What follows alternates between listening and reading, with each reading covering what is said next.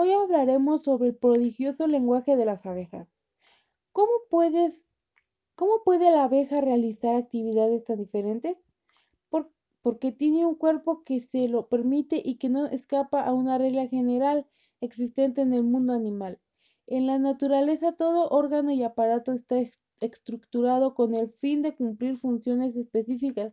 El prodigio de las abejas reside en la configuración de su estructura biológica y etológica, y aquí queremos destacar una de sus máximas expresiones al considerarlo lenguaje de abejas, que se manifiesta con su danza.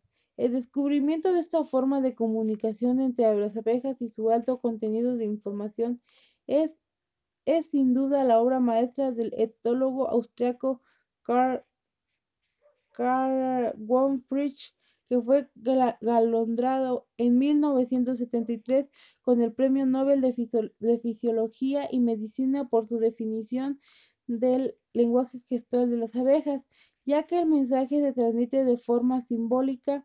El lenguaje gestual participa todo el cuerpo del insecto y solo, se y solo determinados órganos o específicas moléculas basado principalmente en la danza circular y la danza abdomen.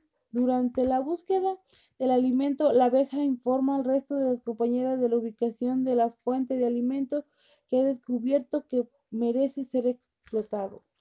Las danzas son una serie de movimientos que en el recolector realizan los paneles después de identificar una fuente de néctar interesante y tras haber recogido un poco de néctar para hacerlo degustar de sus compañeros.